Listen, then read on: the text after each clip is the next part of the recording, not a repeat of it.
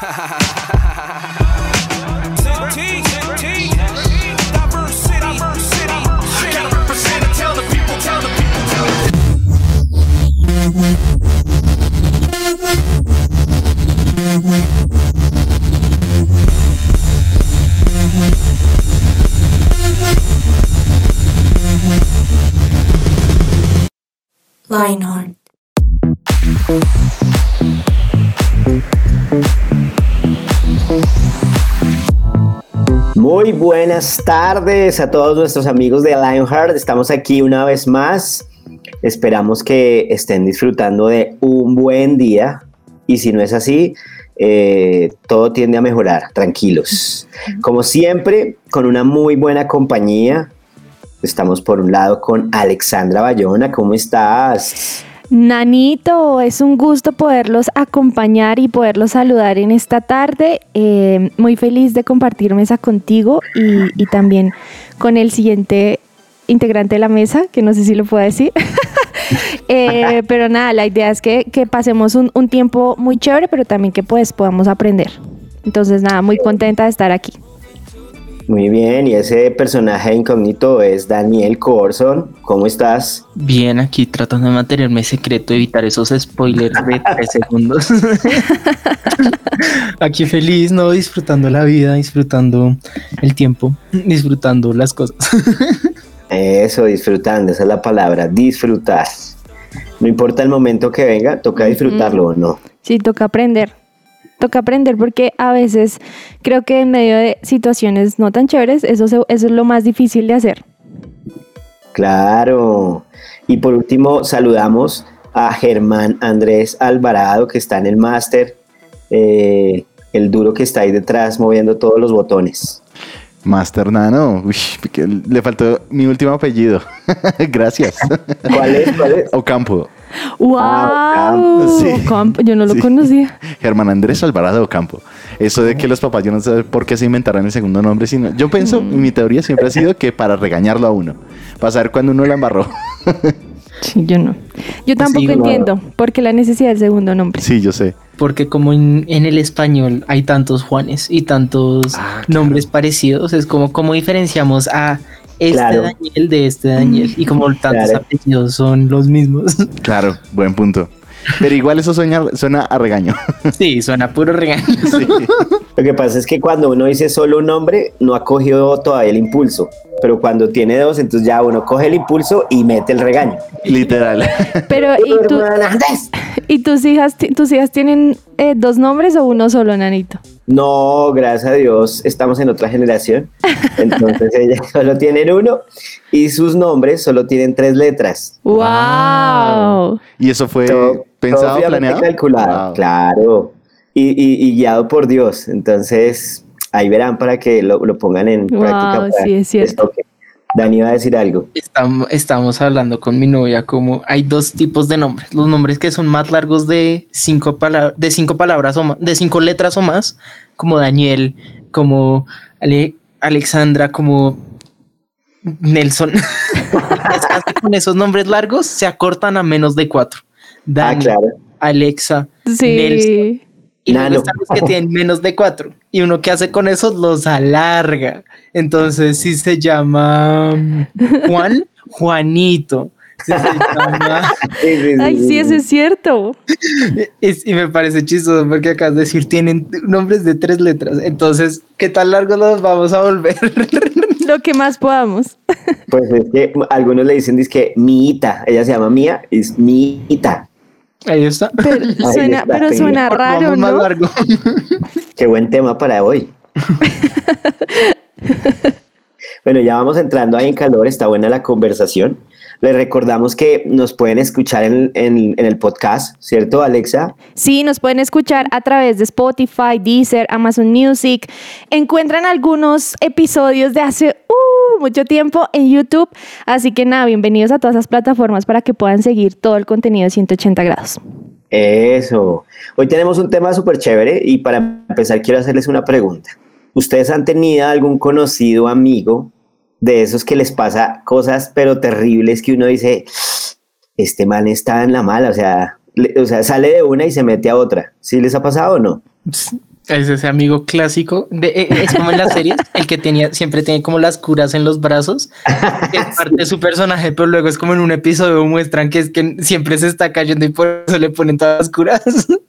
Yo conozco gente así. Ese Yo es. era así cuando era chiquito.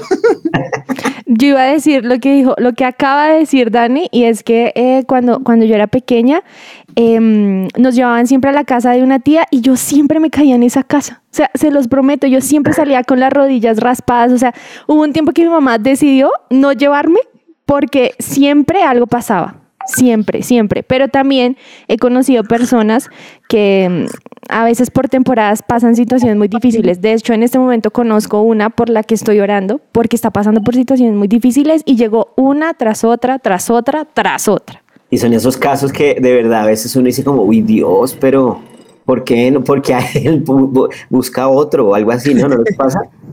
Sí, y de hecho, de hecho, no sé si ustedes han escuchado ese dicho de que Dios le entrega sus batallas más fuertes a sus mejores guerreros. Sí, sí, sí, sí, sí. Y yo a veces digo, uy, Señor Jesús, pero como que reparte la carga. Hay una frase que dice que Dios lo hace todo por amor. Entonces a veces uno dice que, y no me ames tanto, por favor. Claro. Ok, qué intenso.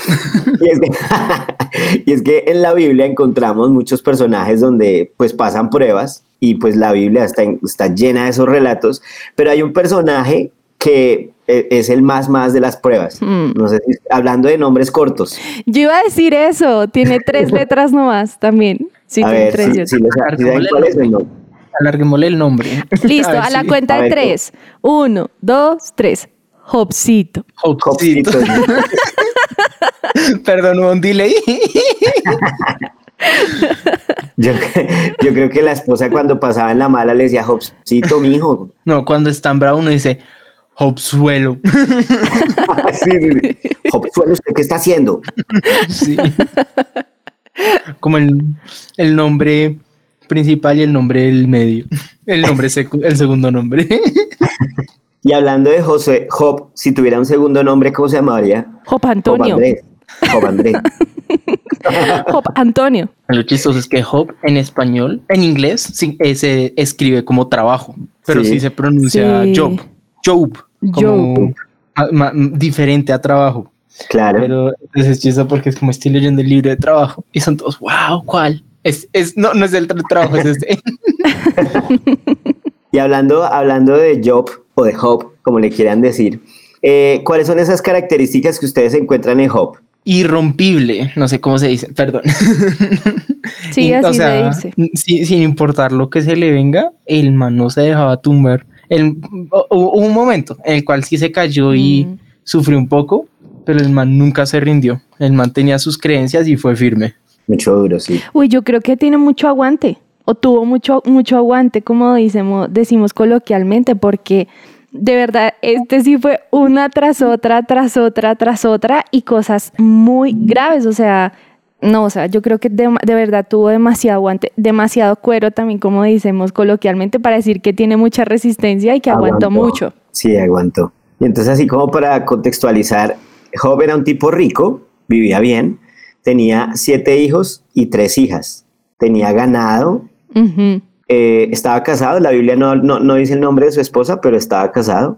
Pero a mí lo que más me impacta de nuestro amigo Job es que Dios presume de él.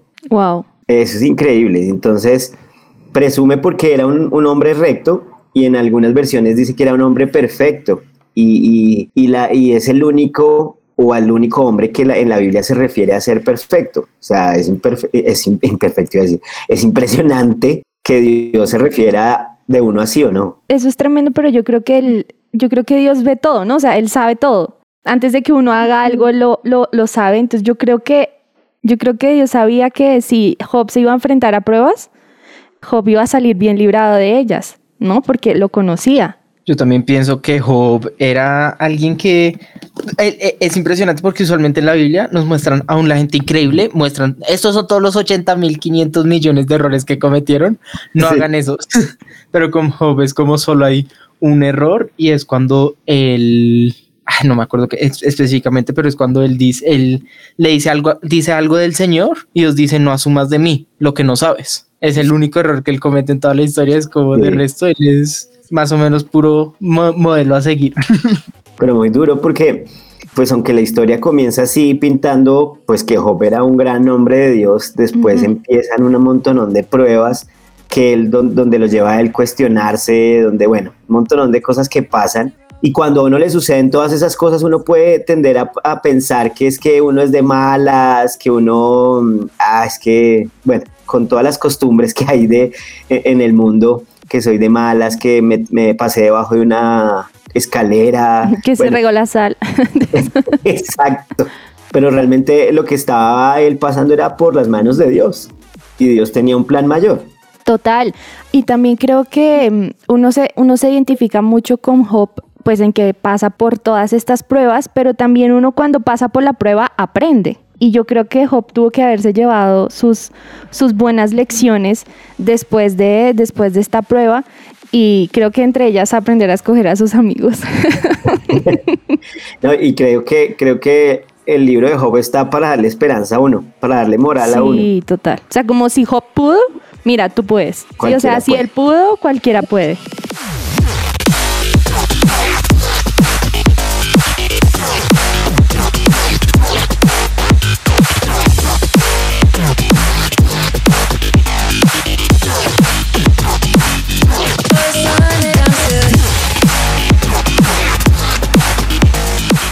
Su presencia radio. Y bienvenidos otra vez a la conversación del trabajo. digo, de job, digo del job, digo. no mentira. El, a mí me parece impresionante pensar qué haría yo si estuviera en esa situación. O sea que, porque no es fácil, porque uno siempre, uno siempre no sé, pues no sé ustedes, pero yo personalmente siempre he sido todo. Imagínense estar en una película, como si estuvieran, están robando un banco ¿ustedes saltarían al frente de una persona para salvarle la vida como en las películas? O sea, que hayan ahí calladitos ahí en silencio, no, pobrecito, lo mataron. Bueno, yo estoy vivo, adiós. Porque en, mi mente, me gusta imaginarme, yo soy el héroe de la película. Si pasa una tragedia, yo estoy listo a hacer lo que sea. Pero luego yo pienso, si me pasa en la vida real, creo que no.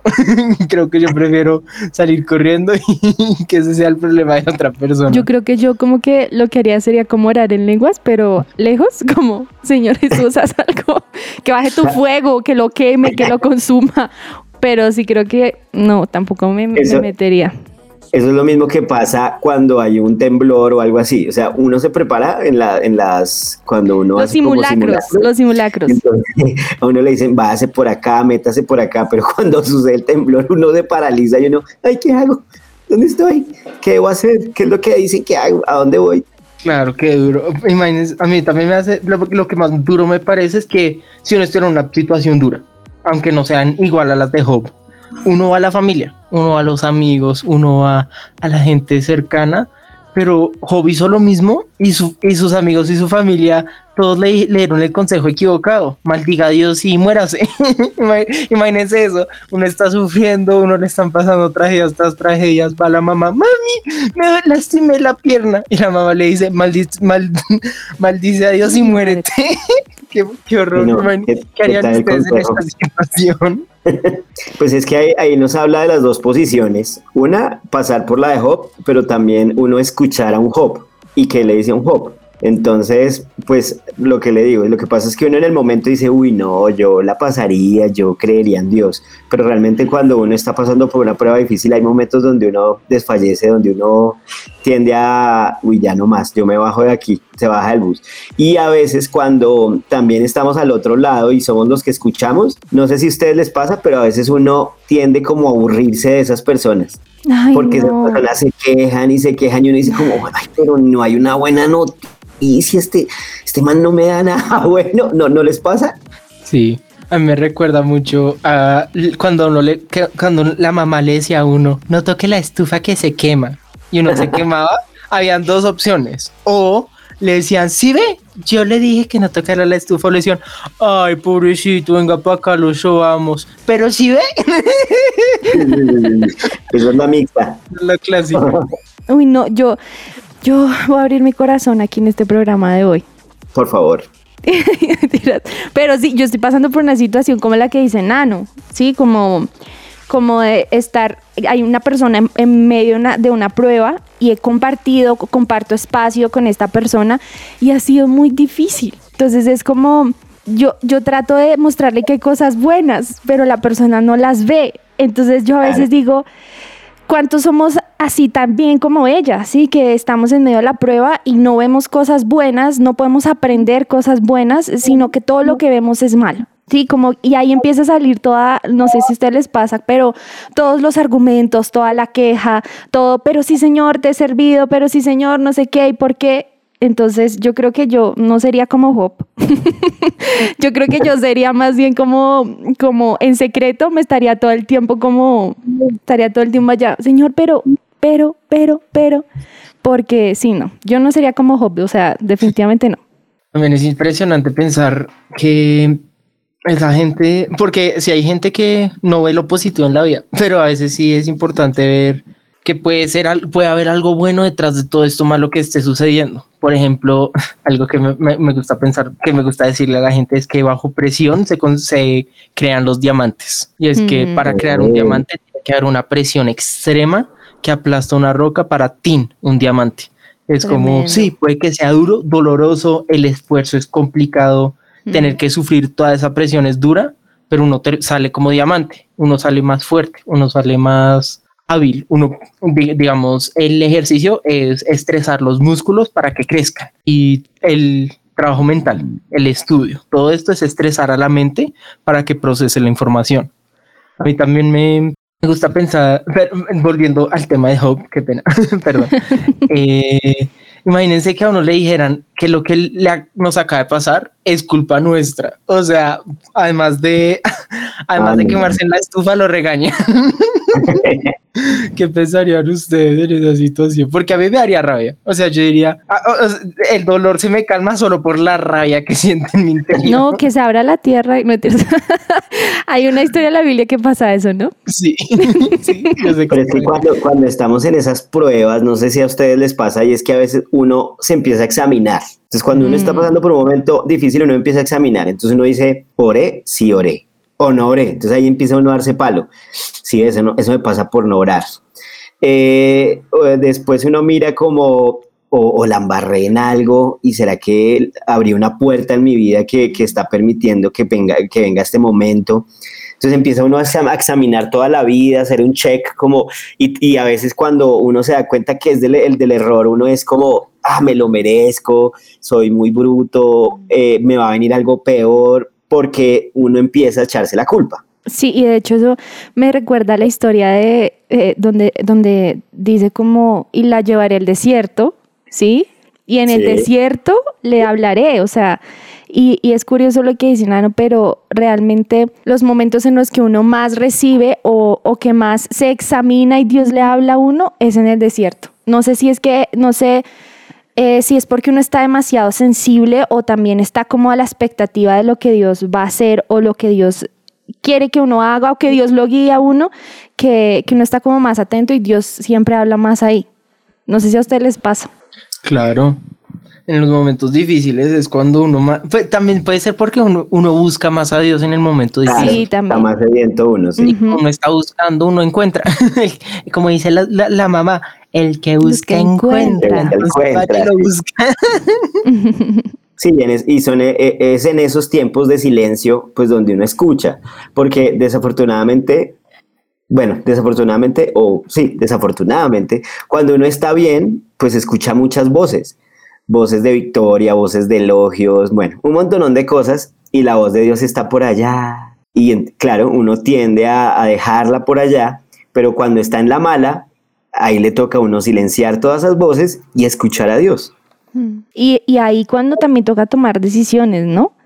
porque casi siempre en medio de la, de la prueba hay que tomar decisiones incómodas o, o, ahí es el momento en que Dios, yo, yo siento que Dios a veces tiene que hacer eso conmigo, como que me tiene que orillar para, para o escoge o escoge bien, ¿sí?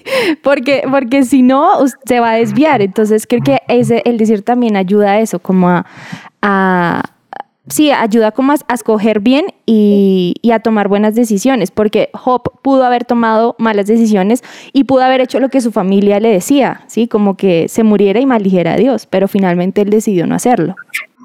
Sí, él se mantuvo, él se mantuvo y, y logró permanecer, aunque tuvo ahí como un poquito de, trató de desfallecer, pero se mantuvo en firme, antes se mantuvo con todo lo que le pasó, pero realmente se mantuvo y pues es un ejemplo ahí de perseverancia y de fe, fe extrema. Lo que Dios tiene Para ti.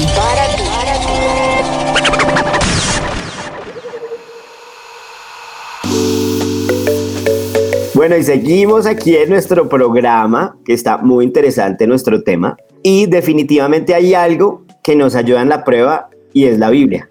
Así es, Nano. Y, y- y mira que hay un montón de versículos eh, y normalmente uno siempre tiene como una palabra rema, como dicen los papás, en la que uno se, de la que uno se coge cuando está atravesando eh, situaciones difíciles como le pasó a Job. Y hay un versículo eh, que está en Isaías 40, 31, que de hecho a mí personalmente, no porque lo esté leyendo, sino en serio, me, me tocó en algún momento de mi vida. Y dice, este versículo dice así, es Isaías 40, 31, mas los que esperan a Jehová tendrán nuevas fuerzas, levantarán las alas como águilas, correrán y no se cansarán, caminarán y no se fatigarán. Y no sé si piensan de pronto lo mismo, pero cuando uno está pasando por tiempos difíciles como le pasó a Job, uno aprende a ver cosas sobrenaturales, o sea, cosas que uno no, que uno dice, ¿cómo, cómo hice para, para estar de pie? ¿Cómo hice para seguir en medio de, las, de la prueba? ¿Cómo hice para de pronto mantener la calma?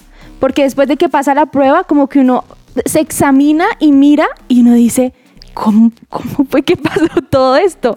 O sea, ¿cómo fue que hice para, para o, o cómo fue que pasó que ya sucedió todo y el Señor me, me, me trajo hasta aquí y todo está bien? Y creo que es lo que dice la Biblia, como que vamos a correr, pero no nos vamos a cansar, vamos a caminar, pero no nos vamos a fatigar, porque Dios está con nosotros. Y es que una de las verdades de, la, de, la, de las pruebas es que no las enfrentamos solos, Ujú. Sino que Dios está ahí y nos da esas fuerzas sobrenaturales, nos da ese aliento, nos da la sabiduría. O sea, realmente, eh, si vemos atrás las pruebas que hemos pasado, Dios, nos, Dios ha estado ahí. Si no, no sería posible y no estaríamos tal vez contando la historia. Hay un versículo en Gálatas que a mí también me fascina. Y es el que dice que así que no nos cansemos de hacer el bien, a su debido tiempo cosecharemos numerosas bendiciones si no nos damos por vencidos. Mm. Yo quiero confesarles que cuando estoy pasando una prueba, la forma en que yo me doy moral es, yo digo como, si no, o sea, si no aguanto hoy, de pronto la bendición llegaba mañana y me la pierdo. Wow. ¿Sí me entienden? Entonces digo como no, tengo que permanecer, tengo que seguir otro día más y así, y así me voy dando moral hasta que realmente logro salir y Dios me saca victorioso. Para mí un versículo importante es Mateo 11, 28. Luego dijo Jesús, vengan a mí todos los que están cansados y llevan cargas pesadas y yo les daré descanso. Porque es, es, eh, eso es algo triste de la vida de Job, es que no tenía Jesús. Él no podía ir a Jesús, él no podía pedirle descanso, pero nosotros sí podemos. En esos momentos difíciles, en, esos, en esas cosas que creemos que no lo vamos a lograr, nosotros podemos ir a Jesús y Él nos, y él nos da descanso. Sea descanso mental, sea descanso espiritual o sea descanso físico, Él nos va a ayudar en cualquier forma de descanso que necesitemos. Lo único que tenemos que hacer es ir y pedírselo. Y tremendo todo esto que ustedes, eh, eh, o, o lo que hemos estado hablando en los versículos, porque yo creo que si nos pusiéramos a hacer una lista aquí de ¿y qué es? ¿Y, y Dios qué te hablaba en medio del desierto? Yo creo que saldría, saldrían No. un montón de versículos y de anécdotas y de historias, tal vez no tan comparadas como las de Job, eh, pero sí es cierto que en este momento en nuestro mundo hay muchas personas sufriendo historias como las de Job eh, y hay muchas cosas que nosotros podríamos aprender de él. Y si uno se pusiera a recapitular todo lo que le ha pasado a Job, ¿no? Para ustedes, ¿qué sería, qué fue lo más duro que vivió Job? O sea, de todo lo que le sucedió, ¿qué fue lo más duro? Yo creo que, pues al ser un, un hombre temeroso de Dios, yo creo que estar alejado, de, o sea, sentirse alejado de Dios. Eso es cierto, como, uy, sí, es como, como, yo creo, que cuando yo era niña me decían, ¿qué es lo que más miedo le da a usted? Y yo decía, uy, estar lejos de Dios. Sí, como no cumplir el plan de Dios, como sentir que, que mi vida se acabó y, nu- y nunca hice nada. creo que eso es duro. Para, pero, y Dani, para ti, ¿qué es lo más duro que tuvo que pasar Job? O sea, de todo lo que vivió, ¿no? Porque Pues, yo Perdió hasta sus mismo, pero ovejitas. como no le roban. yo pues yo iría a los hijos, porque hmm, no, no, yo con todos los papás que he hablado, no importa quién sea, ellos dicen no hay nada más difícil que perder un hijo. hmm. No hay nada, o, no, o no hay nada más difícil que preocuparse por los hijos o no saber si están bien. Y, imaginan, o sea, pa- para, mí imaginarme que perdió sus hijos es lo más duro de toda la historia. Para, qué duro perder a los hijos. Y, y eso que nosotros dos no somos papás, Dani. Porque, porque aquí está Nano que es papá. Imagínate donde, o sea, una situación de esas debe ser No, demasiado dolorosa. Ni, ni lo pienso. Y por eso cogí la flecha y la apunté directa por robarse mi idea. No entiendo. Aquí, aquí entre nos les cuento que yo, esas películas donde Pierre se mueren, la- los, se mueren los hijos y eso, no, no, ni las veo. O sea, Uy, ni me no. asomo por allá. No, eh, igual que voy a hacer un paréntesis chiquito y vuelvo a lo cierro. Como las, per- las, las, las perras, las, las películas de los perros. Uy, no. No, esa- ese es otro que- sufrimiento que uno dice, no, ¿por qué El vi esto? que se quedó esperando en la estación de tren. Uy, no. no. Esa película es demasiado triste, demasiado triste. Sí, no, no. Pero, pero volviendo otra vez, cierro el, el paréntesis, volviendo otra vez a la historia de Job, era tanto el sufrimiento de él y de tanta, tanta lo que, lo que, lo que vivió, que por ejemplo a mí lo que más me generaba como, o me generan como angustia o, o impresión cuando leo la historia es pensar que él tenía todo y en un día todo desapareció. O sea, es como abrió los ojos, los cerró y ya no veía nada. Y como la frustración del esfuerzo de muchas cosas, desde tener a sus hijos hasta tener su casa, se había ido. Y es como literal lo que dice la Biblia, tú le propones a Dios, pero Dios dispone. Sí, tú le dices, Dios, tú le propones a Dios planes, pero puede ser que al otro día no estés. Y es como, o sea, me estoy poniendo un poquito profunda, lo siento. Pero, pero, es, pero me parece impresionante la historia de Job, porque al final de todo fue tanta, tanto lo que él sufrió, tanto la presión, no sé, la, la frustración, no podía usar muchas palabras para describir lo que él vivió, pero eso mismo lo llevó a arrodillarse delante de Dios. Y creo que eso es lo que nosotros vivimos en medio de una prueba, ¿no? Que es como que aun cuando estamos en medio de la situación o, o en el hueco más profundo, en lo más profundo del hueco, ahí es el momento en el que eso mismo nos lleva a arrodillarnos y pedirle a Dios que nos diga qué fue lo que pasó. sí, que nos diga, Señor Jesús, o sea, Dios, ¿qué es lo que pasó? ¿Qué pasó? O sea, y a veces, y eso me hace preguntar cuál es la actitud que nosotros tenemos en momentos difíciles. Pues uno en tiempos difíciles siempre ha tenido una actitud negativa. Sí, pues, es cierto. Naturalmente. O sea, cuando uno ya ora y se dedica a Dios y uno ya le pide al Señor que lo guíe y lo ayude, uno puede llegar a tener reacciones positivas y uno puede ya comenzar a alabar, adorar al Señor, darle gracias, pero no es fácil. no, eso no es un cambio de un día al otro. No nacimos con, ay, me pegué, aleluya, Señor, gracias por este dolor que me está haciendo crecer en fortaleza y volverme mejor, sino que decimos, me duele el dedo, me duele el pie. Y yo Total. creo que la reacción que todos tenemos y que todos vamos a tener, a menos de que tengamos ese cambio dentro de nosotros. Y eso sería ir en contra, mejor dicho, o sea, creo que tener esa actitud así sería ser hipócrita, ¿no? O sea, sería como, Claro. como, ay, no, no, no, alabas al Señor. sí, es como, Pero yo creo que, yo creo que pasamos, pasamos por muchas etapas.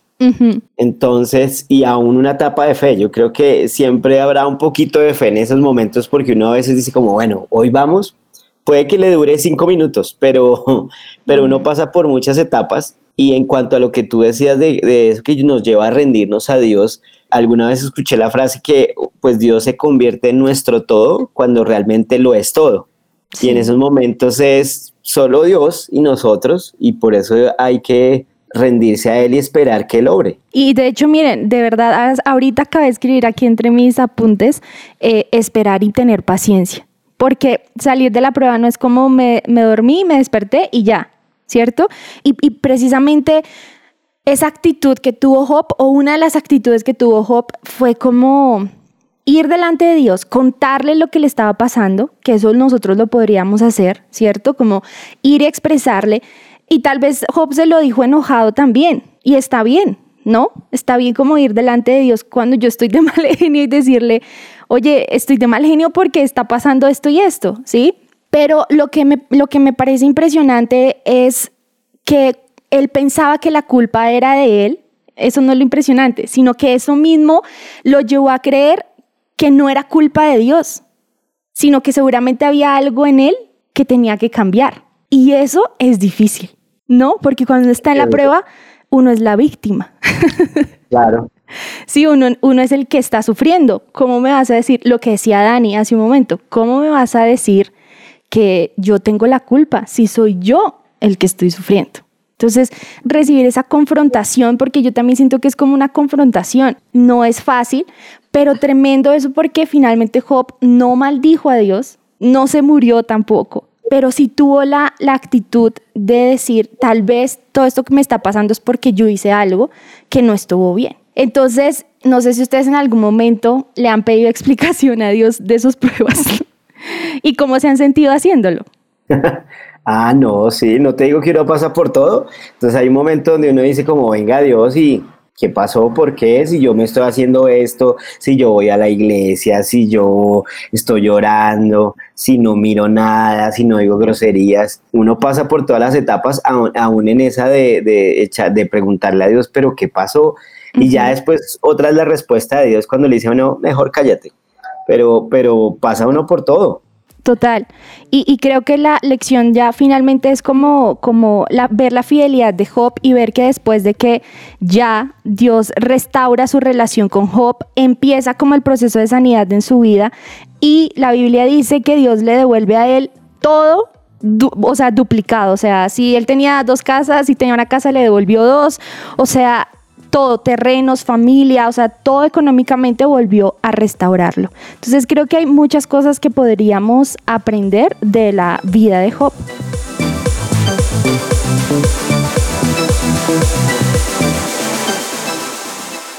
Bueno, y como todo lo bueno se termina, este tema tan increíble que estamos hoy tratando llegó a su fin, no sin antes eh, cerrarlo como debe ser, y es que, ¿qué aprendieron ustedes de Job?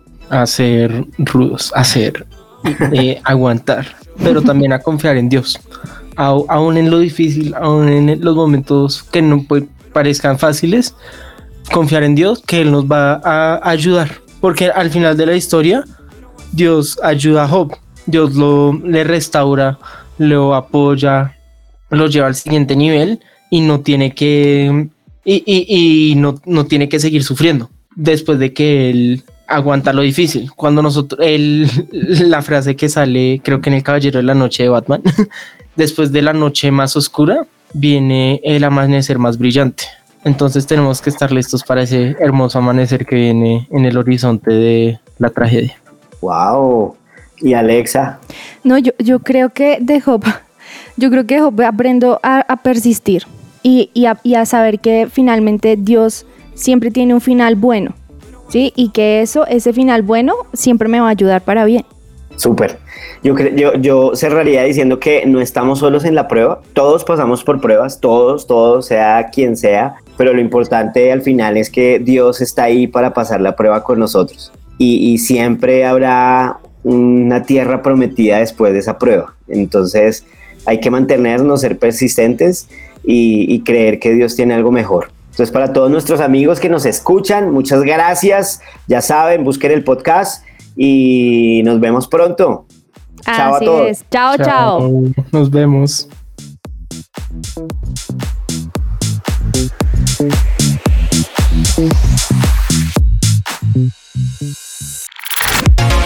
En este 2022, Lionheart te sigue recargando. Disfruta junto con nosotros de nuevas secciones, nuevas voces, invitados especiales y más. Acompaña tu día de risas, juegos y mucho de qué hablar. Tu sintonía, la mejor compañía. Solo aquí en su presencia radio. Lionheart. Escucha nuestros podcasts en tu plataforma digital favorita.